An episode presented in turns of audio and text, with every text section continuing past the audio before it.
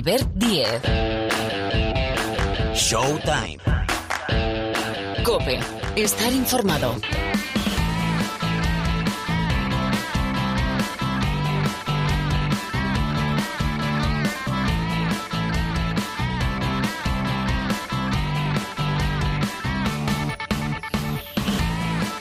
Aquí estamos. Hola, bienvenidos, bienvenidas una semana más al rincón del baloncesto de la cadena Copes, nuestra marca. Aquí arranca una nueva edición, un nuevo capítulo de Showtime en una semana especial, una de aquellas semanas grandes del año, en este caso de 2022, porque llega esa parte de la temporada donde empiezan a decidirse los títulos. A nivel de clubes, sabéis que tenemos Copa del Rey, lo digo en orden cronológico, Euroliga, la final a 4, y después el playoff por el título de la Liga Endesa. Bueno, pues primer título en juego, Copa del Rey. Defiende título el Barcelona. La sede es Granada, que no es habitual que la Copa se dispute en una ciudad que no tiene equipo de la Liga Endesa, equipo en ACB. Pero Granada, bueno, Granada es una de las grandes capitales del baloncesto en España, tiene un pabellón espectacular y lo están dejando chulo, chulo, chulo para esta edición de la Copa. Bueno, y por no hablar de lo deportivo, porque tiene en todo lo alto de la tabla de la Liga Leporo, que es la segunda competición nacional en importancia, a su equipo, al Covirán Granada. Bueno, de la Copa hablamos enseguida. Primero vamos a repasar cómo está la Liga Endesa. Venimos de la jornada 22 que tampoco se ha podido disputar por motivos diversos de forma íntegra, pero en este capítulo mucha opinión. La opinión del equipazo del programa, es decir, de los que más saben de baloncesto, para, bueno, afinar qué va a pasar en la Copa. ¿Qué equipo va a ser la revelación, la sorpresa? ¿Realmente va a haber sorpresas o todo va encaminado a una final Barça-Real Madrid, Real Madrid-Barça. Venimos de clásico en la Euroliga con un repaso monumental del conjunto azulgrana sobre el equipo de Pablo Lasso, que tiene... Desde aquí le vamos a mandar un abrazo gigante a Carlos Alocén, que es un gran tipo y que es un jugador gigante de baloncesto. Carlos, que te recuperes bien. Lesión horrible de rodilla, de eso también hablamos ahora. Bueno, y jugadores, hablando de nombres propios, ¿qué jugador o jugadores pueden marcar eh, la copa? Bueno, recuerdo horarios. Cuartos de final, el show arranca el jueves, seis y media de la tarde. Juventud de Badalona, Lenovo Tenerife, nueve y media de la noche, Real Madrid, Río Breogán, cuartos de final. Y el viernes, también cuartos de final, seis y media, Valencia, UCAM Murcia, y nueve y media de la noche, Barcelona Baxi Manresa. Sábado semifinales, la final el domingo y todo, todo, todo, todo lo contamos aquí en la COPE, en el tiempo de juego. Pero hay más, ¿eh? No se vayan todavía, que decía el clásico que en la segunda parte del programa hablaremos de la NBA. Se ha cerrado el mercado de traspasos. ¡Buu! ¿Cómo está la cosa? Harden, por Bueno, es que hay muchas historias, hay muchas historias que comentar, con lo cual hemos quedado, cita habitual, con nuestra doble P, es decir, Paniagua y Parra. Ah, y el Supermanager que ligando temas, que es una cosa que me apasiona, tenemos supermanager de la Copa, con lo cual, Gil, vete afinando un poquito para el supermanager, a ver si conseguimos hacer un papel, ya no digo bueno, sino digno, levantar la cabeza, ir erguidos por el mundo. Bueno, más historias. Ah, y el diario, el diario del Movistar Estudiantes. Si hablábamos de la Liga Leporo antes, destacando Granada y, todo esto. Bueno, eh, lo condensamos todo, lo intentamos como mínimo, en 60 minutos de baloncesto está sonando es Sonido López, Sonido Sergio López en la sala de máquinas. Os habla Albert Díez. Venga, eh, repasamos cómo está la Liga Andesa y rápidamente, rápidamente, la Copa del Rey manda en Showtime.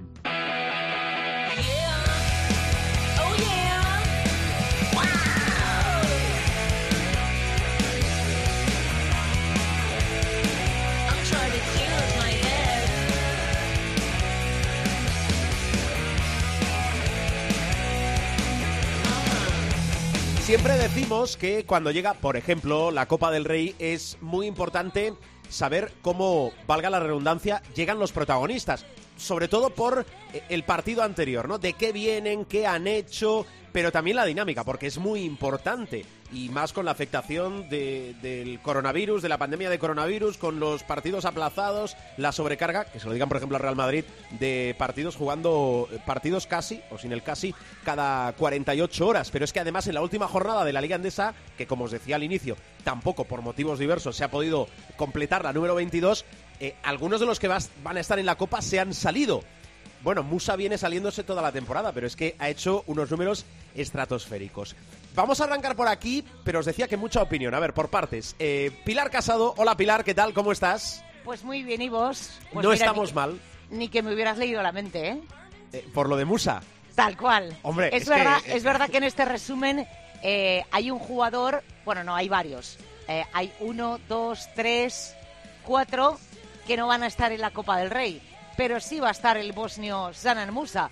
De hecho, se va a estrenar en una Copa del Rey con el Río Breogán y que eh, le tiene tomada la medida al Valencia Basket hasta tal punto que justo en la jornada antes de la Copa su valoración ascendió hasta los 47 de valoración, con solo tres precedentes de algo similar en la última década. Por el camino, 31 puntos, 7 asistencias, un tapón y 8 faltas recibidas, con un más 18 durante sus 33 minutos y 10 segundos en pista. Vamos, de otro planeta. Y digo, le tiene tomada la medida a Valencia porque en el partido de la primera vuelta en La Fonteta hizo 33 puntos, 10 rebotes, 4 asistencias, 44 de valoración. La marca de Sanan Musa, esos 47, son la cuarta mejor marca de valoración en la década. Sanan Musa anotó 12 puntos en el primer tiempo y terminó el partido con 31. En esta década, tan solo, y lo recordaréis, Silven Landesberg, Dylan Ennis y Askia Booker habían valorado tanto en un partido de Liga Andesa. Pero si nos estudiamos la historia del Río Breogán, hay que decir que es la segunda mejor marca, atención, en 30 años, después de los 54 de una leyenda llamada Pete Michael en 2006 y la tercera de toda su trayectoria de la del Río Breogán en la élite, igualando los 47 de Calvin Robinson ante el mismo rival. Decía que hay algún jugador que no va a estar en la Copa del Rey. Uno de ellos es Simone Fontecchio, porque el Bici Basconia está fuera del torneo del CAO. Pues bien, eh, Fontecchio estableció nuevos topes personales en la Liga Endesa con 27 puntos y 39 de valoración en la victoria del Bici Basconia frente al COSUR Real Betis. Fontecchio hizo en ataque 3 de 3 en tiros libres, 6 de 8 en tiros de 2 y 4 de 7 en triples. Sumó 7 rebotes, 5 asistencias y 5 faltas recibidas y descansó muy poco, solo 2.36 es lo que le dio Neven Espagia. El alero italiano acabó con guarismos que están al alcance solo de las auténticas leyendas del club de Vitoria, pues hasta hoy solo Schengelia, Burusis, Escola, Nocioni, Bennett y Tomasevich eran los únicos que habían conseguido un 25-5-5 con el Vasconia en la Liga Endesa en este siglo. Pero es que además Fontecchio entra en la lista exclusiva con una dificultad añadida, y es que en su partido no perdió ni un solo balón a pesar de jugar casi 38 minutos. Desde el nacimiento de ACB, hablamos desde 1983, solo hay otro precedente de algo parecido en el Vasconia. Los 26 puntos, 5 rebotes y 5 asistencias, lo recordaréis todos, fue uno de los primeros argentinos en venir a la Liga Andesa, Juan Spill ante el Madrid en 1999. Este sí que va a estar en la Copa. De hecho, se dio la circunstancia de que en la jornada del fin de semana se disputó un partido que se corresponde con uno de los cuartos y es el Juventud Lenovo Tenerife.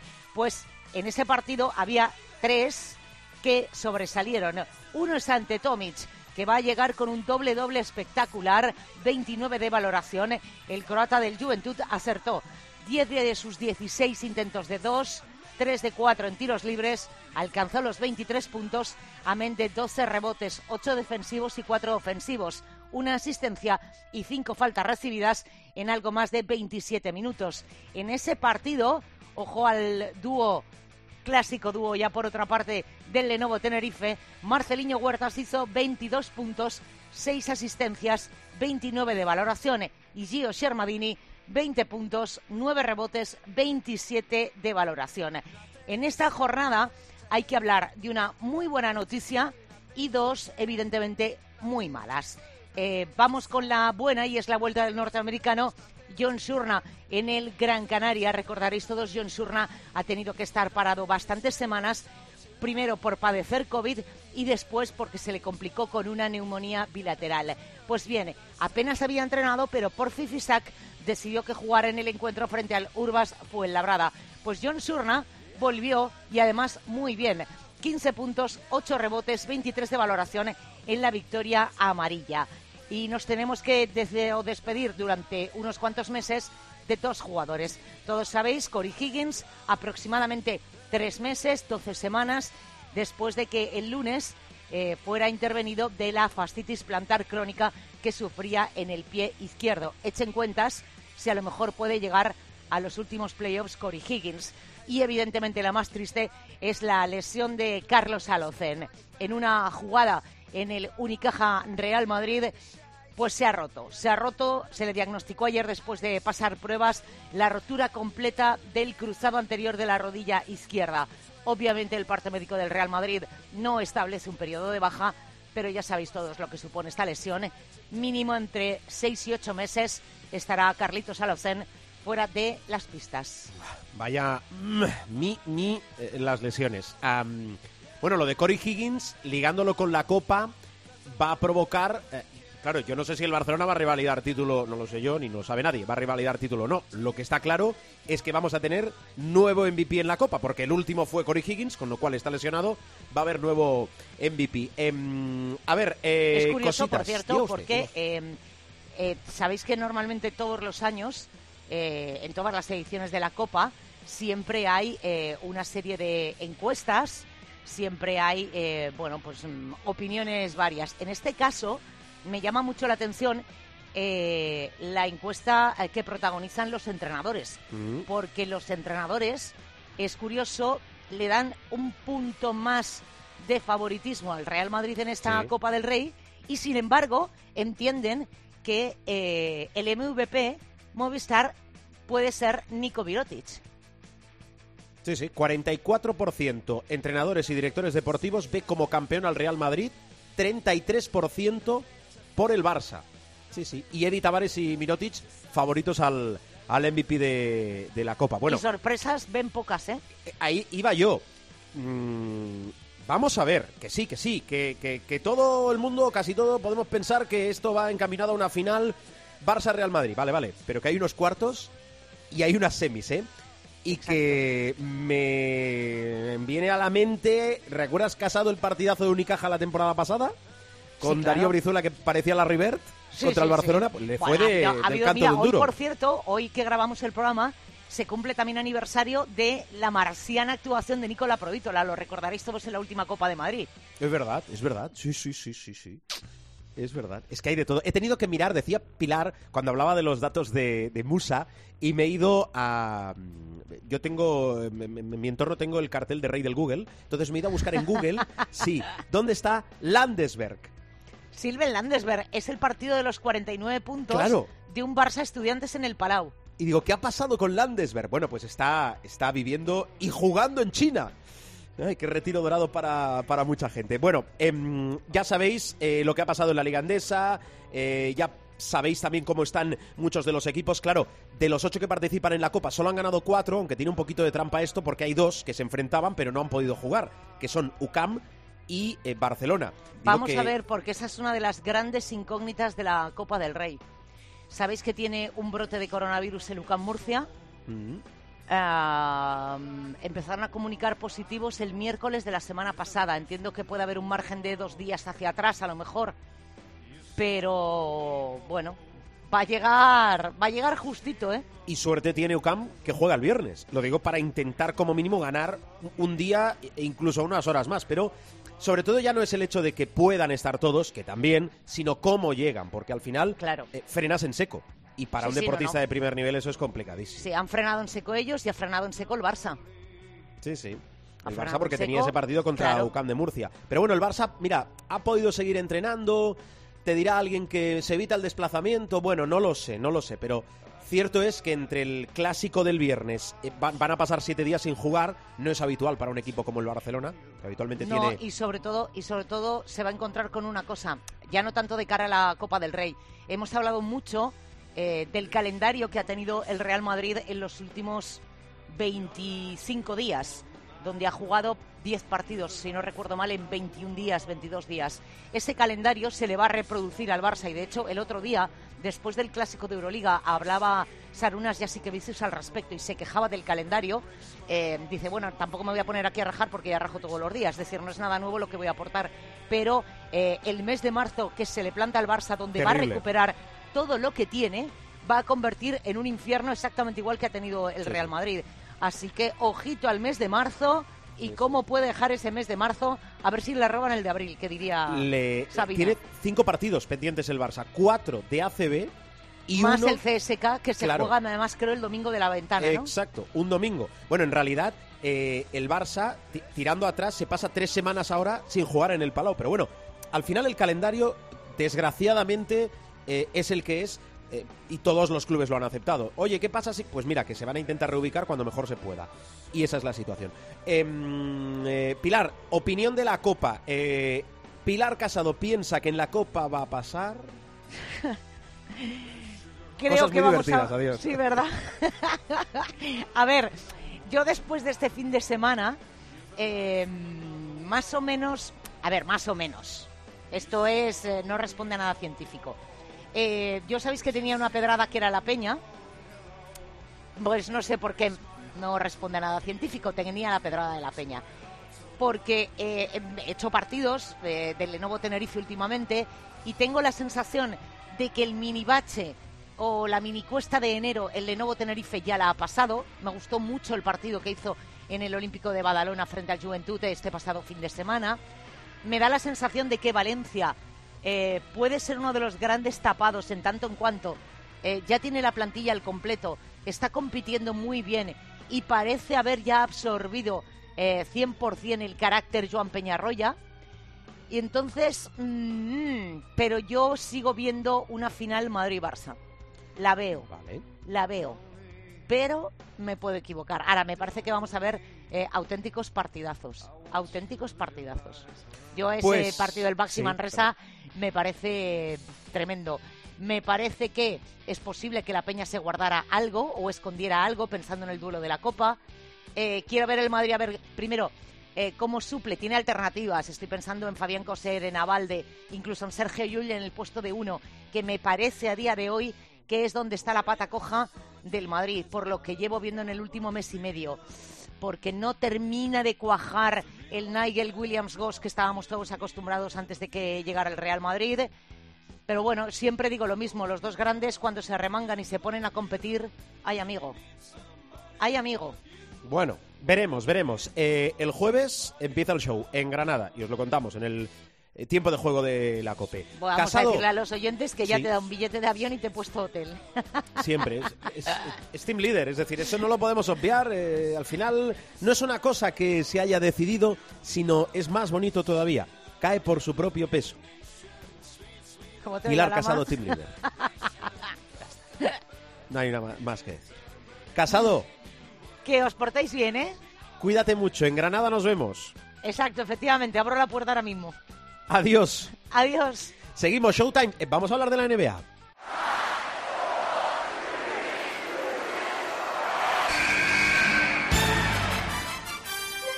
The inbound pass comes into Jordan. Here's Michael at the foul line. A shot on Elo. Good! The Bulls win! They win! They do have a timeout. Decide not to use it. Curry, way downtown. Bang! Bang! Oh, what a shot from Curry! Gasol con ganas de jugársela. They do have a timeout. Decide not to use it. Curry, way downtown. Bang! Bang! Oh, what a shot! Sí, toca hablar de la NBA, sí, toca hablar del cierre del mercado en la NBA y toca hablar de Harden porque aquí ya hablamos y tocamos el tema hace mucho tiempo. Pero antes voy a saludar a Miguel Ángel Paniagua. Profesor, ¿qué tal? ¿Cómo estás? Hola, muy buenas tardes, Alberto. Gracias por acompañarnos otra semana más. Eh, enseguida voy con todo eso, ¿eh? Y con, con lo que nos quiera y tenga que explicarnos Miguel Ángel. Pero antes, como es semana de Copa, yo decía al inicio que, bueno, es una de esas semanas especiales, ¿verdad, Miguel Ángel? Que hay en cada temporada, que hay al inicio de año, se juega y, se pone en juego uno de los tres títulos, entendiendo los otros Liga Endesa y Euroliga. Y bueno, al final no tenemos esa normalidad que, siempre era, yo creo, un espejo para el resto de deportes, que es la mezcla de aficiones fantástica, obviamente por la pandemia de coronavirus, pero bueno, la ciudad promete, la ciudad es fantástica, la edición también, la organización de la CB, y te quiero preguntar, bueno, por, tu radiografía, en Semana de Copa, ¿qué esperas? ¿Qué, ¿Qué va a pasar en esta Copa? Bueno, es una copa, ya lo hemos analizado en algún momento, ¿no? Es una copa muy interesante porque por primera vez y dada la ausencia de equipos que han sido realmente eh, clientes de la Copa del Rey, como pueden ser Unicaja, como puede ser Baskonia, sobre todo, ¿no? Eh, y campeones ambos, además, en alguna edición, ¿no? Sobre todo el Baskonia, que tiene una tradición copera importante, pues con la ausencia de esos, digamos, uh, pequeños acorazados, que no transatlánticos, porque transatlánticos en la Liga CB solo hay dos, como bien sabemos, pero estos pequeños acorazados, pues es una copa muy interesante porque vienen habitantes eh, relativamente muy nuevos, ¿no? Como puede ser el Breogán, como puede ser el Baxi Manresa. Nos congratulamos por la historia también de, la presencia del Juventud de Badalona y en principio daría la impresión de que los cabezas de serie pues son los grandes favoritos, ¿no? Pero, eh, y esto no deja de ser un eh, lugar común, ¿no? Como se dice, pero eh, la Copa es muy traicionera y es uh, improbable que no haya sorpresas, ¿no? O dicho de otra manera, es probable que haya alguna sorpresa. En ese sentido, yo creo que, bueno, las sorpresas pasan un poco en la Copa del Rey como en la Liga Universitaria, que al final, pues sí, hay unas grandes sorpresas al principio, pero como dice un buen amigo mío, pero al final, los que vendéis la moto de la March Madness o de la tal, en la Final Four siempre están los mismos, ¿no? Y aquí es probable que estén los sospechosos habituales, ¿no? El Madrid y el Barça, probablemente el Valencia. Vamos a ver qué pasa con el cuarto lugar, porque ese quizá es el más abierto, el partido del Juventud. Pero en principio yo creo que esa sería razonablemente la, el pronóstico más, más ortodoxo. Y luego, equipos que son uh, potencialmente peligrosos y que son capaces de dar una sorpresa, para mí es el Breogán, porque el Breogán, eh, jugando eh, en plenitud y con, uh, con los jugadores que tiene y en particular con la, con la gran estrella, pues uh, es un equipo proclive a dar una sorpresa. Para eso tendrá que hacer, lógicamente, por el emparejamiento que tiene, un gran partido, pero es para mí el equipo que um, puede ser más sorpresivo, ¿no? De cara a anular ese pronóstico ortodoxo que te decía antes. Bueno, eh, solo me queda, después de esta radiografía casi, casi perfecta, pedirte es el juego que hacemos siempre. ¿Quién va a ganar la Copa del Rey? Si me quieres dar final y campeón, pues completo. Hombre, la, final ortodoxa, la final que todos esperamos y además eh, por esas casualidades del azar, pues ah, eh, ocurre que Real Madrid y Barcelona solamente se pueden enfrentar en la final, pues yo creo que esa es la final más probable, Real Madrid y Barcelona. Tal como están las cosas a día de hoy y tal como viene el Barcelona de darle dos zarpazos de que importantes al Real Madrid. Ahora mismo el Barça mm, tiene eh, o, proyecta, mejor dicho, mejores uh, sensaciones. Pero hay que tener mucho cuidado porque el Real Madrid es un equipazo. El Real Madrid motivado como underdog, motivado como segundón, ¿no? Como no favorito, es todavía más peligroso. Pero bueno, para darte un pronóstico, yo diría que la final debe ser la clásica, eh, Real Madrid-Barcelona, y ahora mismo el pronóstico yo lo inclinaría ligerísimamente, ¿eh? no claramente, pero ligerísimamente al Fútbol Club Barcelona. Vale, apuntado queda. Recuerdo que el Barça se ha llevado, además de ser el vigente campeón, tres de las cuatro últimas ediciones. Casi siempre, y sobre todo en el pasado más cercano, se las reparten, digo, las finales de Copa, o de casi todo, digo, también de competiciones domésticas, entre los dos grandes de nuestro país, como son el Madrid y el Barça, el Barça y el Real Madrid. Bueno, profe, la barba, no la barba que te estás dejando, sino la barba de la que, claro, de la que, la barba más famosa del mundo del deporte y del baloncesto y de la NBA en concreto, James Harden. Ya hace bastantes semanas que tú, bueno, no te diría que hablaste de esta posibilidad, sino que trazaste la hoja de ruta para que esto pasase, ¿no? Sí, sí, es cierto, pero bueno, eh, eh, a, mí me gusta pensar y no es además eh, tampoco un lugar común, ¿no? Eh, el hecho de que nosotros trabajamos en equipo y aunque yo tenga, pues por una simple cuestión de edad y de relaciones, más información de la que, en concreto en la NBA, ¿no? De la que puedan tener otros, pues bueno, no deja de ser un, trabajo colectivo y en equipo, ¿no? Por lo tanto, yo asumo que cuando tú dices tú, eh, eh, en segunda persona estamos hablando de la primera persona del plural, somos nosotros. Dicho esto, es evidente que a través de las informaciones muy contrastadas que nos llegaban, ese interés ha existido siempre y como hemos dicho en otras ocasiones hablando de este tema cuando estaba gestándose, era muy, muy difícil, eh, dificilísimo, porque hubo una resistencia casi numantina de los uh, Brooklyn Nets a, eh, traspasar a su jugador, pero sí es verdad que el interés de Filadelfia venía por el hecho de que James Harden les estaba mandando señales al equipo de Pensilvania de que él no estaba a gusto en los Brooklyn Nets. Y como ya explicamos también, uno de los grandes detonantes fue la relación con Kyrie Irving, o mejor dicho, la no relación con Kyrie Irving, que esto mmm, luego ha trascendido que incluso en algún entrenamiento los dos estuvieron a punto, si no eh, pasando el punto de llegar a las manos. Con lo cual, claro, ya se convierte en una situación insostenible y ahí tienes que tomar una determinación como, como club, eh, teniendo en cuenta también que podía eh, los Brooklyn Nets perder al jugador, que ya lo iban a perder de todas todas, porque él ya había anunciado su intención de no renovar con Brooklyn y por lo tanto Brooklyn ha sido al final pragmático. Se consultó con Devin Durant, porque Kevin Durant fue el primer resistente a que se fuera Harden.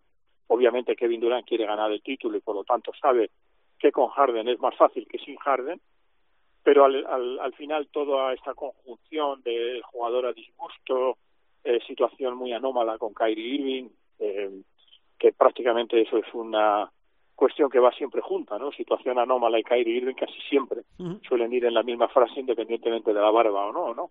Pero al final todo esto ha, ha concluido en que había un jugador a disgusto y literalmente en rebeldía en los Philadelphia 76ers, como vencimos, con Marchamo y Vitola de superestrella. Había otro jugador con ganas de marcharse de los Brooklyn Nets y ambos equipos han intentado sacar, y de hecho lo han conseguido, pues el mejor, uh, el mejor, el mejor acuerdo posible dentro de la situación especial que, tenían los dos. Por lo tanto, es lo que llamamos los economistas una situación win-win, en donde yo creo que ganan los dos equipos eh, Harden va a Filadelfia, que por cierto no va a jugar hasta después del All-Star. Y Ben Simmons es toda una incógnita, pero si está bien, Ben Simmons es, una, es un jugador que puede ser muy importante para las aspiraciones de los Brooklyn Nets. Probablemente no sea ahora mismo, entre otras cosas, por el parón que lleva ¿no? de actividad eh, del mismo calibre a día de hoy que James Harden, pero es un jugador que en buenas condiciones físicas y mentales es un jugador de calibre All-Star sin duda alguna. Mm, eh, te voy a preguntar por Filadelfia y, y, mirando hacia el futuro. Por Brooklyn, bueno, lo de Brooklyn era una colección de estrellas, eh, es un barco que navega y además con los resultados en la mano eh, a la deriva, pero veremos qué hacen. En Filadelfia, que te acuerdas, se hablaba de, de process para eh, recuperar, poner los, em, los fundamentos de, de, un buen proyecto. Bueno, em, Harden, jugador franquicia ya para esta misma temporada, ¿qué, ¿qué, vislumbras? ¿Qué techo tiene Filadelfia con la llegada de Harden? Bueno, si todo encaja y no hay infortunios, que esa es siempre una premisa que ponemos, eh, como tú sabes muy bien, siempre, y como sabe nuestra audiencia, siempre la ponemos porque se producen muchos infortunios, desgraciadamente, en la NBA, muchas lesiones, muchas vicisitudes en ese aspecto. Eh, si todo va bien, Filadelfia es un eh, contender, como se dice allí, es un aspirante muy serio. Quizá no es a día de hoy todavía el gran favorito, porque hay que ver también cómo encajan las piezas. Es decir, una cosa es que eh, tú tengas uh, la colección de cromos, pero luego hace falta que el álbum sea el correcto. Es decir, tú puedes coleccionar uh, cromos de fútbol y luego resulta que el álbum es de animales, ¿no? Por lo tanto, está muy bien que colecciones buenos cromos, pero todo tiene que encajar. Esa es la, la metáfora que trato de explicar, ¿no? Y en ese orden de cosas, yo creo que Filadelfia ahora mismo es un equipo potentísimo, ya lo era sin Harden, pero con Harden pasa a ser potentísimo y eh, la diferencia entre potentísimo con aspiraciones y potentísimo a ser legítimo aspirante es lo que le da a James Harden, es decir, James Harden le da a Filadelfia la posibilidad de ser un contendiente muy serio sobre todo ante Milwaukee, que es verdad que Milwaukee le va a plantear situaciones complicadas desde el punto de vista táctico por la versatilidad que tienen todos los jugadores, prácticamente todos los jugadores de, Milwaukee Bucks, pero sí es verdad que la dupla, solamente la dupla Embiid Harden ya da miedo, ¿no? Uh, vamos a ver también cómo funciona la dinámica en cuanto a, a la, que no sea solamente un juego de dos contra dos, sino cómo se aprovechan también el resto de jugadores eh, de la eh, más que presumible atención que van a tener tanto Embiid como, como Harden, pero vamos, ahora mismo yo creo que Harden lo que le da es precisamente esa ese escalón invisible que hay entre un equipo muy bueno con alguna aspiración a ser un equipo muy bueno con aspiraciones muy serias al título. Vale, de, de cómo queda eh, el mapa eh, con todos los movimientos que ha habido, ¿quieres destacar algo? Sobre todo por, por aquellos equipos que, bueno, que, que, que, bajen escalones, pero sobre todo por los que suben peldaños. Eh, ¿Cómo queda tu mapa para esta segunda parte de la temporada? Bueno, desde ese punto de vista también quiero hacer referencia, si te parece, a una situación que comentamos en su momento relativa a Dallas Mavericks y a Porzingis. Eh, grandísimo jugador también, pero pero eh, que decíamos que eh, estaba eh, en mala situación y en mala relación, particularmente sí. con Luka Doncic. ¿no? Y mal aconsejado, Luka, también hablábamos, sí, sí. Eso es, sí que de hecho Luka Doncic había, eh, si no forzado, eh, sí solicitado de alguna manera eh, la posibilidad de que Dallas hiciera un movimiento para desprenderse de Porzingis, ¿no? No solamente ya por el uh, porcentaje de infortunios que ha tenido el jugador, sino también porque eh, la dinámica entre ambos no era buena. Y entonces cuando tú tienes dos jugadores con salario, con calibre, y, demostrado, ¿no? Luka Doncic, por supuesto. Con Porzingis eh, es un grandísimo jugador, pero tengo muchas más dudas de que se le pueda etiquetar como jugador estrella.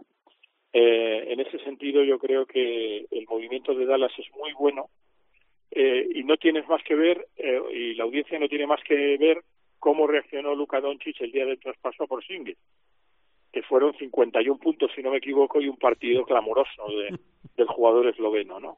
Como, digamos, celebrando la de, de Porzingis, por así decirlo. Por lo tanto, yo creo que también veremos un nuevo Dallas.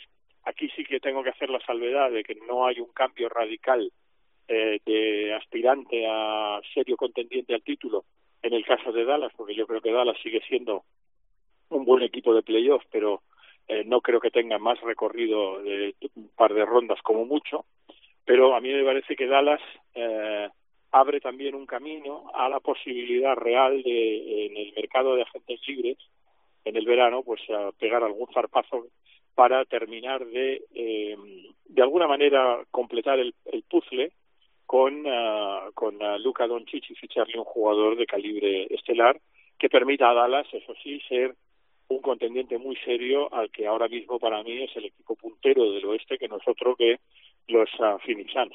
Sí, exacto. Muy bien, profe. Eh, ¿Algo más que el pueblo deba saber? Bueno, la, la situación uh, de, de Harden en Filadelfia es que eh, ahora de momento él tenía la posibilidad de decir, bueno, pues quiero eh, firmar un documento que eh, mediante el cual me permita eh, ser jugador de Filadelfia más allá de esta temporada.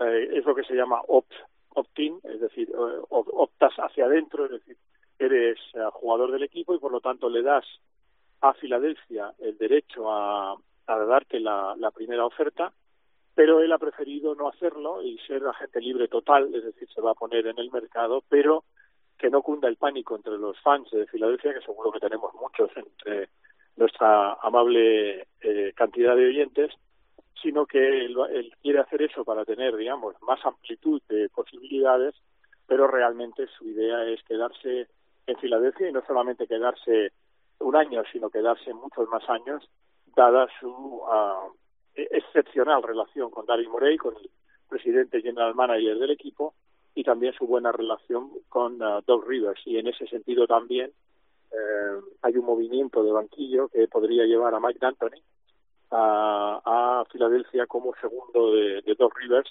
para tra trabajar también el aspecto ofensivo de, del equipo. Vale, pues apuntado queda. Perfecto, profe. Pues nada, eh, hasta de aquí, depende cuando escuchéis el podcast, eh, pero hasta de aquí unos días, porque como tenemos copa en la COPE para, bueno, uf, eh, hartarnos casi, pues nos vamos a escuchar mucho.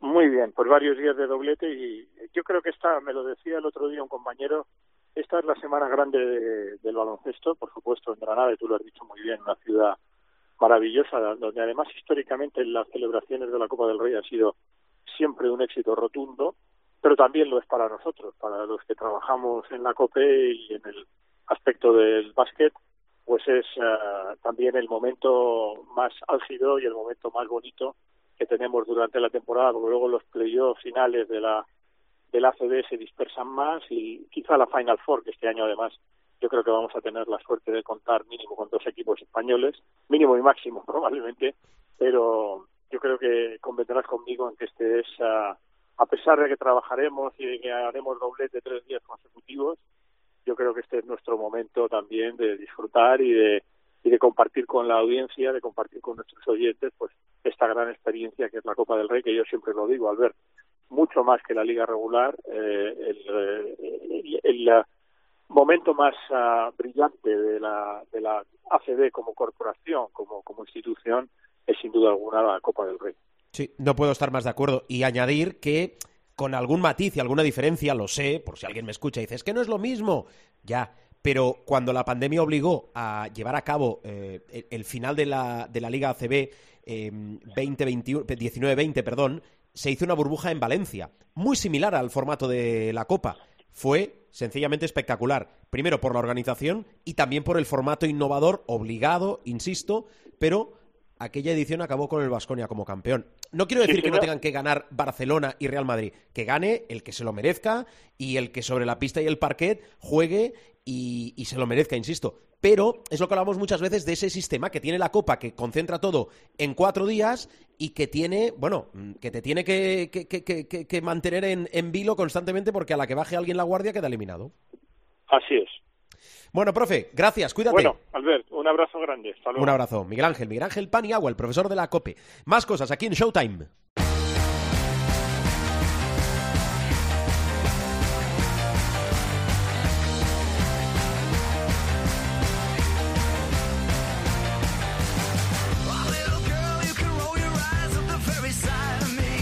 Claro, estaba dándole vueltas que va a pensar el pueblo que es que, que es que no se hablan, que se han discutido esta semana, que...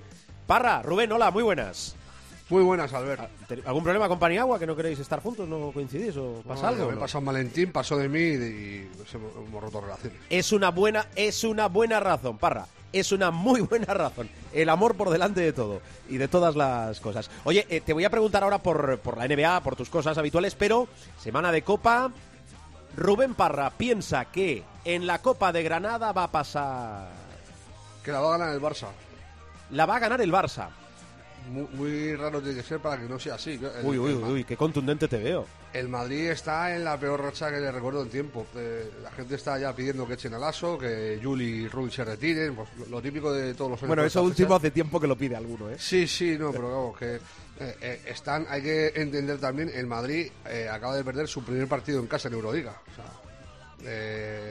Iba con un récord de una derrota en ACB hasta las últimas derrotas que ha tenido. El inicio del el arranque de temporada del Madrid ha sido descomunal. Han tenido un pequeño, bache, están en ello. Y luego la lesión de, de Alocen es un golpe más moral que, que, deportivo, yo diría, por, por el uso que le da al aso y, y la importancia que tiene en el, en el equipo. Pero ese es un golpe que un chaval tan joven eh, se tenga que perder una temporada eh, de, de 8 a, a, a, 12 meses fuera por, esa rotura de cruzado, la misma lesión que, Ricky Rubio. Eh, pero vamos, yo veo al Barça muy superior a, todos los demás. Y es que en el, en el face to face, en los cara a cara, últimamente ya sí que Visus eh, pasa por encima de Pablo Lasso. O sea, el, Barcelona ha ganado y bien ganado. Lo de lo del otro día en, sí. en Euroliga, el primer cuarto fue un bochorno para los blancos. Y, y, luego el, el, Barça manejó el partido a su antojo. O sea, llegaron a, a, ponerse a ponerse el Madrid ahí un poco cerca eh, porque el orgullo lo, lo siguen teniendo intacto y, y, pelearon ahí en el último cuarto por acercarse un poco más y tal. Pero al final el Barça ganó muy bien de principio a fin el partido. Vale, eh, volviendo a la Copa, he apuntado. Rubén Parra ve, eh, ve una final Madrid-Barça ganando el Barça. ¿Es así? Supongo que sí. Pero no me extrañaría que el Madrid cayera en semifinales tampoco. Vale, entonces, si ves algún equipo que pueda dar la sorpresa, sorpresa es colarse en semifinales incluso sobre todo llegar a la final, ¿a qué equipo ves? Es que depende tanto todo del Madrid que no sabría, no sabría que. Es que es eso, depende más del Madrid que de. Yo su- supongo que la Peña lo hará bien, que el, el lo hará bien dentro de sus posibilidades, que, que, habrá. eh, O sea, todos los equipos lo, lo harán bien. Yo, si tuviera que apuntar como posible sorpresa, eh, voy a tirar por el Juventud. Vale, apuntado. Y jugador o jugadores o que puedan ser la revelación, como llamamos habitualmente. Ya he dicho al inicio que MVP va a ser nuevo, porque Higgins está lesionado, pero jugadores que pueden marcar la copa, que pueden ser revelación, eh, jugadores que quieres ver en esta copa. Hombre, uno por encima de todos. Lo que pasa que lo mismo solo lo vemos el jueves, que es Sanas Musa. Sí. eh, contra el Madrid. Eh, hay, hay que ver, estaría curioso que el Madrid perdiera en primera ronda eh, eh, contra Breogán y que Musa hiciera 40 puntos, una cosa así. Eh, hace, hace mucho tiempo que no se ve tampoco una explosión. Yo creo que la última la vivimos juntos, fue la de la Provítola en Madrid, Sí. en la Copa de Madrid. Y hace tiempo que no se vive una explosión así Con la Peña, sí. brutal y descomunal. Pero si, si tuviera que apuntar, pues lo mismo, claro, es que se enfrenta con el Madrid el primer día. Pero tengo curiosidad por. A mí el nombre que más me llama de la Copa es Alan Musa. Vale, apuntado queda. Ya sabes que eh, nuestro querido eh, Erifrade, vamos a ver si, si nos da tiempo y hacemos porra también eh, en tiempo de juego. eh, pero apuntado queda, ¿eh? Oye, no- te, digo, no- te digo una cosa. El no jueves. El, el jueves yo juraría que lo hace Paco. Sí, es que lo estaba pensando mientras hablaba. Digo, claro, que por eso te decía si le da tiempo que Eri haga eh, la, la quiniela de la Copa el viernes. Pero claro, el viernes nos va a quedar solo dos cuartos. Bueno, es igual. Propónselo a Paco si quiere hacer la quiniela de la Copa. Eh, a ver, más cosas. Venga, eh, territorio NBA. Que me interesa saber lo de Harden. Bueno, lo de Harden es que de momento está lesionado, pero Harden en Filadelfia. ¿Este matrimonio a dónde puede llegar? Bueno, eh, este matrimonio es más que Harden Filadelfia, yo diría que es Harden Mori, eh, que es lo que viene diciendo el profe de hace un mes y pico. Eh, Mori está enamorado de Harden, es el, el hombre clave en sus esquemas matemáticos, en su forma de ver el baloncesto, eh, y Harden está encantado de, de ser la, la belladona. Eh, entonces, eh, yo creo que tiene más que ver con Mori que con, que con Filadelfia. Hay que pensar también que Harden tiene ya una edad, tiene que renovar. Entiendo que hará una renovación a largo plazo y que va a ser una alquilada por encima de los 200 millones seguramente. Y no sé yo si eso te va a lastrar en el futuro, porque a ver cuánto le queda a Harden de baloncesto a gran nivel. Eh, que recordemos que Harden es un hombre que se abandona bastante a, a la buena vida. Eh, Tiene digo porque- 32 años, ¿eh? Lo estás ya casi jubilando. no, no, no, no, no. A lo que me refiero es que no es LeBron James. O sea, Harden eh, se gasta un millón eh, eh, en un club de striptease, no en cuidar su cuerpo. O sea, seamos serios. O sea, es así, no es. y Harden viene pasado de peso y Harden tal, y cuando vas cumpliendo años te va costando más entrar en forma y tal. Y la constitución física misma que tiene el propio Harden es de ser un poco redondete. O sea, eh, entonces, eh, a ver qué pasa de aquí al futuro. A mí me parece que eh, de cara presente hace evidentemente a Filadelfia eh, aspirante al anillo, más si cabe, teniendo a Embiid en temporada de MVP. Embiid va a pelear por el MVP si no se lesiona. con Jokic, yo creo de forma muy clara, y, y con Antedro, que está en un tercer escalón, básicamente, pues yo creo que por la repetición, ¿no? Por no, por no repetir tantas veces el, el mismo, pero la temporada de Antetokounmpo también es descomunal. Pero yo creo que van a pelear ahí eh, entre los tres por ver quién es el, MVP. Y no sería injusto que se lo llevara porque está haciendo un, un temporadón. Entonces, le sitúa en presente, le sitúa como aspirantes a, a- a luchar por el anillo.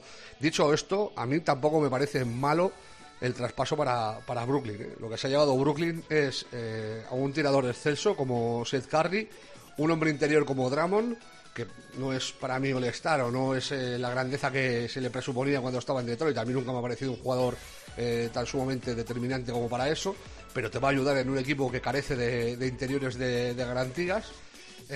y te quitas un problema con, con Harden que estaba peleado con Irving, que Durán ya le mira regular. Bueno, la, el show de- del draft de- del All-Star eligiendo a Harden el último. Por cierto, Harden no va a estar en el All-Star, va a estar Jarrett Allen eh, en su sustitución.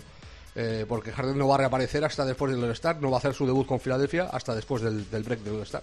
Mm, Bueno, a ver, em, más cosas, pero sobre todo el mercado de traspasos, que es que hay muchas, ¿eh? No vamos a poder comentar eh, todas. Hubo una opción que Margasol volviese a la NBA y a Milwaukee. Yo Sí, creo bueno, que es él- más, eh, yo creo que es más, perdona, opción de equipo que no de Mark. Él ya lo dijo Pero en su día. eh, Sí, que se estaba preparando que- y se estaba poniendo sí. su cuerpo para ver qué opciones tenía de futuro. Y, y que no tenía la puerta cerrada a la, a la NBA, pero que si se iba, iba a ser para algo que le divirtiera, que él no iba a ir ahí a hacer el, el galleta. Eh, yo entiendo la, el interés de, de Milwaukee en Mark, eh, más si cabe, viendo lo que pasó con Bruce López, que jugó el primer partido y se ha perdido el resto de la temporada. Pues es un hombre alto para la rotación, encima las características de Mark son idóneas para Milwaukee, un hombre que puede defender, que es un gran pasador y que puede abrirse y lanzar de tres para dejar eh, la pintura abierta para, para Anteto, para penetraciones de Anteto, pues eh, cuadraba todo. Eh, no se llegó a buen puerto y al final optaron por Ibaka que me parece que también es un ajuste similar. Es peor pasador que, que Mark, tendría que tener más físico y aportar más en defensa de lo que aportaría Mark ahora, y tiene su tiro de tres. No es Stephen Curry, pero tiene, tiene el rango de distancia y puede anotar triples y tirar desde, desde fuera. Eh, me parece un, fichaje. Y va a que, por cierto, anoche debutó eh, como titular en la derrota ante Portland, curiosa de Milwaukee, porque Anteto eh, Giannis eh, descansó, no jugó, eh, tenía unas molestias y, y fue titular eh, en, el, eh, en el juego interior de, de Milwaukee junto a, a Bobby Portis. Eh, yo creo que Ibaka va a tener sus minutos, pero sobre todo eso, de refresco de Portis y de, y de Antetokounmpo, como hombre alto eh, de garantías para, para dar minutos a, a- a esos dos interiores que están marcando la temporada de Milwaukee. cómo se ha movido el cesto, ¿eh? Oye, y lo de Dallas, separamos la pareja, yo creo que es positivo, sobre todo mm, que se me entienda lo que quiero decir. eh, mm, alejar a Porzingis de Doncic, se rompe esa pareja, ¿cómo lo ves? A ver, eh, cuando Porzingis sale de Dallas es porque Doncic quiere que sea así. O sea, no nos engañemos. O sea, si Doncic dice Porzingis no se va de aquí, no se mueve. Y es más, si hay que inclinarse por un pensamiento, nos debemos inclinar por el pensamiento de que Doncic ha dicho sacadme a este de aquí.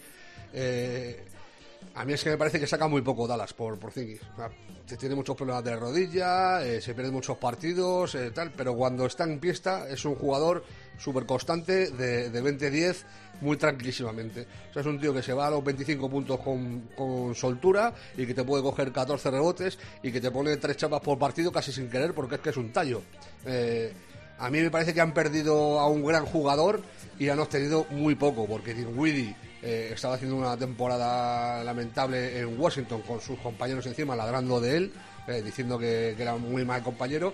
Y Bertans, pues sí, te puede enchufar triple, puede estar por encima del 40%, pero esta tampoco es su mejor temporada. O sea, su temporada buena fue curiosamente cuando le tocó negociar su nuevo contrato. Entonces, por un lado, sí, te quitas el contratazo de Porzingis, eh, te llevas a dos jugadores que pueden sumar algo, pero yo creo que en conjunto van a sumar menos que el letón. Y lo que sí te das un poco más de flexibilidad porque sus contratos son menores, pero o sea, menores al de Porzingis, siguen siendo eh, 17 kilos en, en el caso de los dos, o sea, cobran 17 millones al año y son contratos de, de larga duración, que te da más margen para moverlos, seguro, pero yo creo que Dallas sale perdiendo en el corto plazo y, y si me apuras casi que también en, ¿Te, en- te hubieses en quedado a medio. Porzingis? ¿El qué? ¿Te hubieses quedado a Porzingis? No, yo no digo que hubiera quedado por Zingis, yo digo que lo hubiera cambiado por, por algo más, que hubiera pedido más que, que Dinwiddie y, Bertans. A mí es que no me cuadra nada. Dinwiddie es un hombre que, que es eh, sobador de balón por encima de todas las cosas. Es que no es un tirador, no es su compañero Bradley Bill, o sea, no es un tío que pueda coger la bola, recibir y tirar, no, no es eh, Devin Booker, no es, no es un tirador eh, per se, es un jugador muy de manejo de balón y eso en, en Dallas eh, no existe. O sea, en Dallas hay un balón y es para Luka Doncic. Entonces no tiene mucho sentido un jugador de las características de, de Dinwiddie y lo de Bertan eh, yo sí le veo más sentido, por eso si está acertado en el triple, espacios va a tener porque Lucas se los va a dar. Y si, si está acertado en la distancia, pues puede sumar para el equipo. Pero ya te digo, yo creo que más que, que por el presente, lo hacen de cara al futuro para poder mover esos contratos y sacar algo a cambio. A mí me sigue pareciendo que han sacado muy poco con todo. eh, por no alargarnos mucho, que sé que, que tampoco vamos muchas horas de tiempo, a mí el traspaso que más me ha sorprendido, aparte del de Porzingis, ha sido la salida de, de Halliburton de, de Sacramento. eh, que se ha hablado, yo creo, poco de esto. Eh, a mí es que me parece un jugador que va a ser All-Star seguro. Y en Indiana ha llegado y ha hecho partidazos superlativos. Y evidentemente la, la opción era él o, o Daron Fox para llevarte a Sabonis. Y es complicado elegir. Eh, di- dirá mucha gente que Fox está en nivel superior a, Halliburton a día de hoy. Pero es que tiene tres años más. Y a mí es que, ya te digo, te- eh, me parece que el nuevo jugador de Indiana tiene por delante un futuro que veremos a ver si no se convierte en, estrella de la liga. Mm, Bueno, eh, no me has dicho nada, creo, de, de Mar de Rosen MVP, que yo creo que eso es básico comentarlo. Y después, eh, una situación que tarde o temprano tenía que llegar, combinando temporada regular y playoffs, máximo anotador histórico de la NBA, LeBron James. Em, Parra, ¿te cojo fuera de juego? ¿Tienes partidos o no? Eh, hay muy pocos partidos porque hay break del All-Star, hay solo jornada hasta, hasta el jueves y luego hasta el jueves siguiente no vuelve a haber partidos. Pero hay, por ejemplo, uno muy chulo en la madrugada del jueves al viernes. Se enfrentan eh, Filadelfia con, con Milwaukee. Eh, los Sixers visitan a, los Bucks. Lo único, claro, eh, en Filadelfia todavía no, va a estar Harden. eh, pero es, uno de los encuentros destacados que tengo ya apuntados de, la semana. Luego, es noticia, ha ganado Brooklyn que ha debutado Seth Curry, ha sido de los mejores en, el equipo de los Nets, sin Kyrie Irving porque juegan de local, y han ganado rompiendo una racha de 11 derrotas. O sea, 11 derrotas consecutivas, que, que parece que no le ponemos importancia, pero oye, ahí está. Y luego en cuanto a los partidos, aparte del que te he dicho de, de Filadelfia con Milwaukee, lo tenía en la cabeza, estoy mirando, hay un Warriors Denver en la madrugada del, del miércoles al, al jueves que también está, está chulo. Vale, eh, me dejaré cosas, Parra, pero eh, eh, algo que el- la última de Rubén Parra, el pueblo debe saber. El pueblo debe saber que soy muy desmemoriado y que es verdad que tendría que haber incluido a DeRozan en la pelea por el MVP, que creo que no le va a dar. Solo por ser detallista en la semana de San Valentín, Parra, lo tenías que haber hecho. Creo que no le va a dar, pero es, Yo también creo que es, no le va a sin- dar. es sincero, es sincero decir que está haciendo una temporada descomunal. Anoche otra vez se fue a los 40 puntos. Eh, lleva, no sé ya los partidos que lleva de más de 30 en, en esta temporada. Me pareció leer el otro día que, que es el jugador con más partidos de más de 35 puntos seguidos eh, después de Jordan. O, o que Seis había partidos igualado- consecutivos con mínimo 35 puntos. Que me parece una pasada. Y, y claro, yo es que cada vez. A mí es que de, Rosen me duele, porque después de saber que puedo llegar a los Lakers en vez de Westbrook, pues estás viendo en Chicago. Me gusta jugar. porque Y- y- al final todo dices- acaba en los Lakers, ¿no, Parra? Y, y dices, "Ma- madre mía, sí, los Lakers que por cierto eh, han dicho en, eh, en- en su en- a Petit Comité están diciendo que, que la temporada tiene difícil arreglo. Es, es, es, es una bonita forma de... todo de- empieza por sí, todo empieza por reconocerlo. sí, asumir es el primer paso, sí. Bueno, Rob Pelinka, ahí está. Eh, Parra, te dejo, voy con más cosas. Cuídate mucho. ¿No decimos nada del All-Star? Venga, di, di, di, di. di. No, no, hombre, que eso, que este año hay formato nuevo de- con los novatos, que juegan en, en partidos clasificatorios eh, entre cuatro equipos, que el sábado tenemos el concurso de habilidades de triples y de mates, y que el domingo a las dos tenemos el partido del Lebron contra Durán, sin Durán y sin 154 jugadores que han sido sustituidos por lesión. Eh, Exacto. eh, yo lo del formato creo que ya lo comentó Parra, ¿verdad? Hace algunas semanas, pero es que me cuesta, me cuesta masticar, ¿eh? Me cuesta masticar lo del, lo del All-Star, que veo que cada a vez- mí con el paso de los años, Star, he- de decir una cosa, que a mí eh, con el paso de los años también cada, cada, cada año eh, se me quitan más las ganas y me Es cuesta que me parece un poco más de lo mismo y, y no me gusta tener esa sensación. No sé, es, eh, hay que reconocerle por lo menos en la NBA que intenta, aunque sea Sí, con lo sí. de los novatos, intenta meter cambios eh, eh, para hacerlo el producto más atractivo, pero yo sigo sin, sin, sin verlo, yo sigo sin verlo. Para mí me quedo con que el All-Star sirve para reconocer a los mejores jugadores de la temporada. Es, es con lo principal que me quedo, que es un reconocimiento a, a la carrera de los jugadores. Ha sido 17 veces All-Star, pues vale. Pero el- la verdad es que el, el fin de semana de eventos viene bien para descansar. Voy a tener una semana para dormir como una persona. Bueno, bueno, eso te lo crees tú, ya te daremos trabajo. En Cleveland, que se disputa el All-Star. Adiós, Parra. Un abrazo.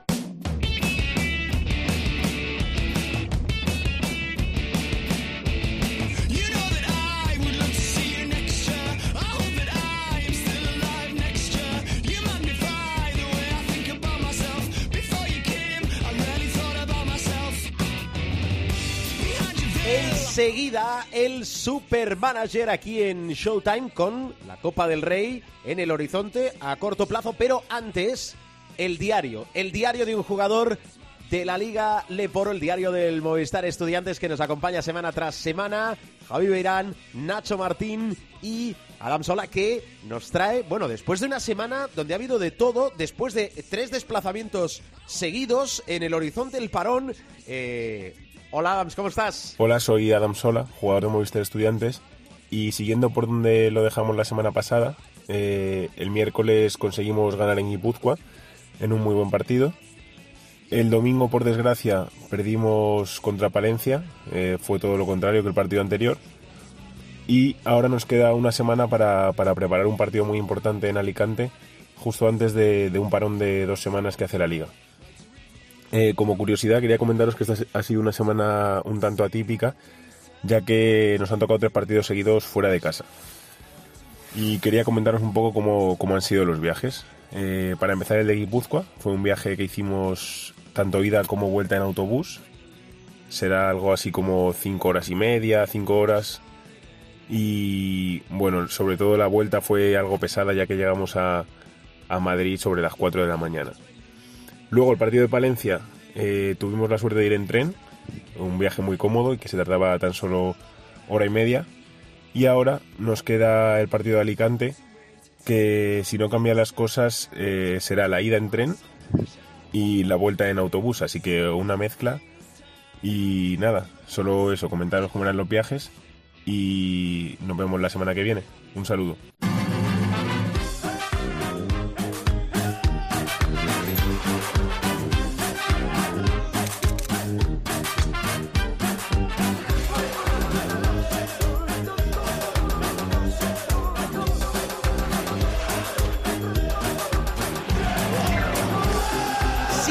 Duda, lo mejor de esta sección es la música. Accede a tu cuenta del Supermanager. ¿Por qué nadie me informa de que tengo que verlo por, por acb.com del Supermanager de la Copa? José Luis Gilola. ¿Qué tal? Muy buenas. Como si no superas tú que cada año hay un supermanager de la Copa. pero esto, esto ahora, hay que ahora, esto hay que- ¿cuánto- un momento, un momento. ¿Cuánto- ¿Cuántos años lleva este podcast funcionando? Pues mira, desde, te lo voy a decir, diciembre de 2010. Madre mía. O sea, y, y Me está- perdona, desde perdona, una cosa diciembre que me, de me acabo de marear. 2010 12 años. han tenido que pasar 12 años para que tú ahora te hagas el que el, el no, saber que hay un supermanager de la no Copa. ha- no, no se habla, no se promociona. No, oye, Nos te- da miedo, te nos voy a decir- miedo a a los cosa. mejores, Gil. Te voy a decir Dígame. una cosa. Cosas más raras pasan. Sí, Yo estoy alucinado, ya verás. flipado, Venga. sorprendido, Anonadado. anonadado, estupefacto. Sí, sí. Al meollo, Gil. Al meollo. eh, bueno, eh, hablando de saber, sabes tú que circula, como es habitual, esta encuesta que se hace a Lo- los lo hem- lo entrenadores hemos comentado, a sí. los entrenadores ACB sobre quién es el favorito en la Copa. Sí. 44, reiteramos, ¿eh? Reitera, reitera, por. 44% de entrenadores y directores deportivos, Sí. dos grupos de sabios, Bueno, entrenadores y, sí, y managers de- del equipo, vale, sí. para ganar Sí. la Copa es el Real Madrid. Casi rozando Eh, el 50%. escúchame, escúchame, escúchame una cosa, 44%. Que no lo digo yo, que es Que una no, no, no, no, no, no, por una vez en la vida no te culpo. Entrenadores y No, directores deportivos. Por una vez en la vida no te culpo a ti. Por una vez, por una Bueno, vez en la vida no te a ver culpo cómo acaba esto. No te culpo a ti. ¿De verdad ustedes creen que con toda la tralla que lleva el Madrid encima, Pero ustedes que son los los, los, del 36, 44%, O sea, los 36. los 36, No, porque ¿de verdad ustedes que creen que, con la temporada que lleva el Madrid, con los COVID que ha pasado el Madrid, con la sobrecarga de kilómetros y minutos que lleva el Madrid, con todo lo que la tralla que lleva el Madrid esta temporada, que se le está viendo que en los últimos Pero partidos que- Gil, que tiene, es una- que- que se es le una está encuesta. viendo, por favor, por favor, se le está viendo que en los últimos partidos tiene un déficit físico evidente, evidente, ¿vale? Pero una cosa, ¿por qué vienes a justificar a Lasso y, y al Real Madrid? No, oye, no, no, no, no, mira, no voy a justificar a nadie. Si tan seguros debe- están, entonces- no, lo si digo tan nos seguros dirán, están ¿y esos por qué no 36. traéis a- ¿Por si- qué no traéis a 17 periodistas No, que no, defiendan a- escúchame, al, al escúchame. resto de equipos de la que, CB? que- que es muy bonito lo de quedar bien, políticamente correcto y tal y cual, la copa, no un favorito claro, porque Te tal, estás porque cual. gallego, ¿eh? No, claro. Y el Breogán es el primer rival del Real Madrid. Efectivamente, un tal Janan Musa juega en el Breogán. Oye, Sí. que, que las enchufa desde, desde eh, tres códigos postales más allá, que diría Alfueta. Que no, le, ve- que no le veamos la, semana, en la temporada que viene. Bueno, es igual. Bueno, eh, no, la temporada que viene, la temporada que viene. Si tan seguros están, métanle pasta. Como yo le voy a meter pasta Sí. al que yo considero que es favorito para la Copa del Rey. ¿Qué es? Hombre, vamos a ver. Tú- tú- tú- ustedes se piensan que... yo me- 33% de opciones dan al Fútbol Club Barcelona. Pues a mí búscame en ese 33%. Bien, pero escucha una cosa. Con, la- con el añadido de que yo, yo le voy a meter pasta. este. Bien, porque pues aquí, hazlo. porque aquí ya Aquí está no, bien. no fomentamos el juego. Aquí ya está bien de quedar políticamente bien, No, tú haz lo que- lo que correctos, educados, no sé qué. Fútbol Club Pero Barcelona es el de- principal de favorito. invertir no dinero, sino talento. No, el en Fútbol el Club por Barcelona favor. es tan favorito, tan favorito, tan favorito. Hablo de favorito. Después, sí, claro, 40 minutos, cualquier cosa puede pasar, no sé qué, un día malo, aquello, lo otro. Vale. El Barça es tan, tan, tan, tan, tan favorito para esta Copa del Rey, como viene mostrando en sus últimos partidos. Véase la exhibición en el Within Center. Es tan favorito que prácticamente tiene la obligación moral de ganar esta Copa del Rey. Vale, eh, Gil, a ver, em, tu equipo para la Copa. Mi ¿Qué equipo, para la? Copa. Zana Musa, evidentemente, pa'lante. y el resto. y el resto. Vale, a partir, de, a partir de aquí, nueve más. A ver, una cosa, que está muy bonito lo de Musa, pero Musa puede caer el jueves. Vale, sí, pero como bien sabes, hay... Ahora, ahora... mm, mm, Quiero decir, aquí sí que hay mucha estrategia. evidentemente, la estrategia es que, que tú tienes que preconcebir quién va a ser el campeón. Si tú estás en el 33% de gente sabia que cree que el favorito es el Fútbol Club Barcelona, has de apostar mayoritariamente por jugadores del Fútbol Club Barcelona para consumir los menos cambios posibles a medida que otros jugadores vayan cayendo eliminados. Exacto. Exacto. Por ejemplo, Por si ejemplo. crees que el Juventud puede vencer al Lenovo Tenerife y crees que Brociansky va a volver a jugar, apuesta por uno de los No, pero mira, de la ahora, Peña, que sacas, ahora que sacas el Juventud Tenerife, si tú crees que gana el Juventud, tu apuesta es ante Tomic. Si tú crees que gana Tenerife, tu apuesta es Shermadini. O Marceliño. O, Ma- dos. y, o, y o Marceliño. Claro. Ahí voy. Es decir, Calates, Mirotic y un exterior del Barça. ¿Vale? Sí. Con Marceliño. Ahí ya completamos el base. Tomic, Shermadini, Shermadini, Tomic. ¿Qué quieres tú que te diga que no sé yo qué tal y qué eso y qué cual y qué tal? Con.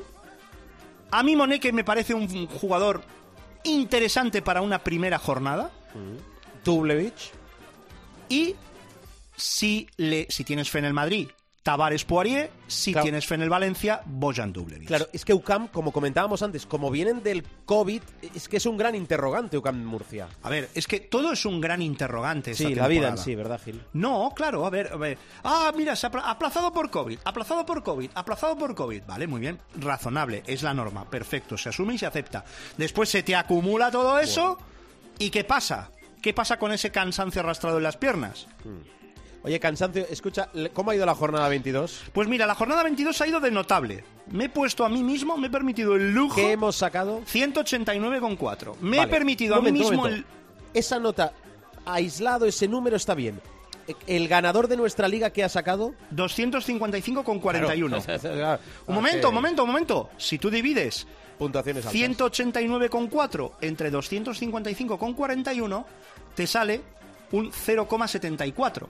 Que arrastrado a una categoría de nota es un 7,41, Sí, que es sí, la nota Notable. que Bien, nos... Veo que lo tenías preparado. esto, Ah, es que sabía que me ibas a salir por ahí. Repasa clasificaciones, Ya si no puesto Pamés Aguada, con esos 255,41 es quien ha ganado la jornada. Pixi 11, 249,8. Villatito, 247,4. Sin cambios sustanciales en la general, donde sigue dominando No hay quien me gane, 3.331,4. Lo que pasa es que eso eh, no le alcanza para meterse ahí en la general, eh, para estar ahora mismo el décimo de la general, nuestro líder. Segundo, Carla Flor, 3.298,4. Tercero, el Mon de la Huila, 3.281,6. Estamos en el puesto 190 de nuestra Bien, liga, bien, que no bien, es ni bueno, ni malo, ni No, todo lo objetivo contrario. ya dijimos estar por encima de la mitad de la No, tabla. objetivo es que me digas quién es para ti el favorito en la Copa del Rey. eh, eso lo diré después de la publicidad. Sí, ahora me vas a hacer un José Mota. No, Hoy no te no, preocupes, no. mañana. Eh, yo preveo, yo preveo una final Real Madrid-Barça, ¡Hola! el clásico. Yo, yo, escucha una cosa. Yo no intento influir en la gente. Tú me preguntas mi opinión. Tienes razón, es verdad. Que es la menos importante del equipo Tienes del razón. programa. Y yo te digo que esa para mí es la final y creo que va a ganar la Copa el Barça. Vale. Dicho luego, luego, luego, no estamos tan lejos tú y yo. Estamos en el 33%. Nos, nos separan muchas cosas, pero nos unen otras muchas más. Gil, feliz semana. Eh, lo intentaremos, ya veremos. Di- disfruta de los ágapes y todo. Cuídate. ¿Qué ágapes? Los que tengas. Adiós. Adiós.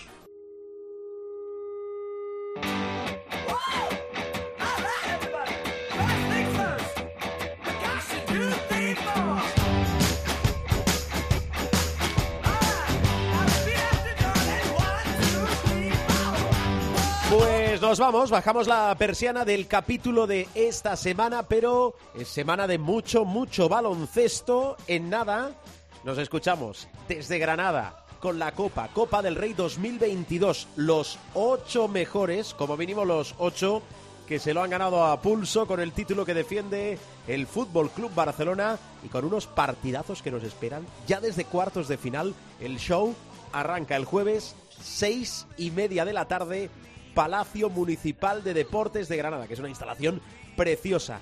Toda la copa en la COPE, la copa en la COPE en tiempo de juego. Sabéis que nos podéis seguir a través de www.cope.es, buscáis el espacio en lugar de Showtime y nos descargáis, nos escucháis, nos escucháis, nos descargáis. También, sí, a través de los principales kioscos o portales de descarga, caso de iTunes o de iBox muchas facilidades. No será, no será porque no tenéis opciones. Feliz semana de baloncesto. Como siempre, que el baloncesto os acompañe. Adiós.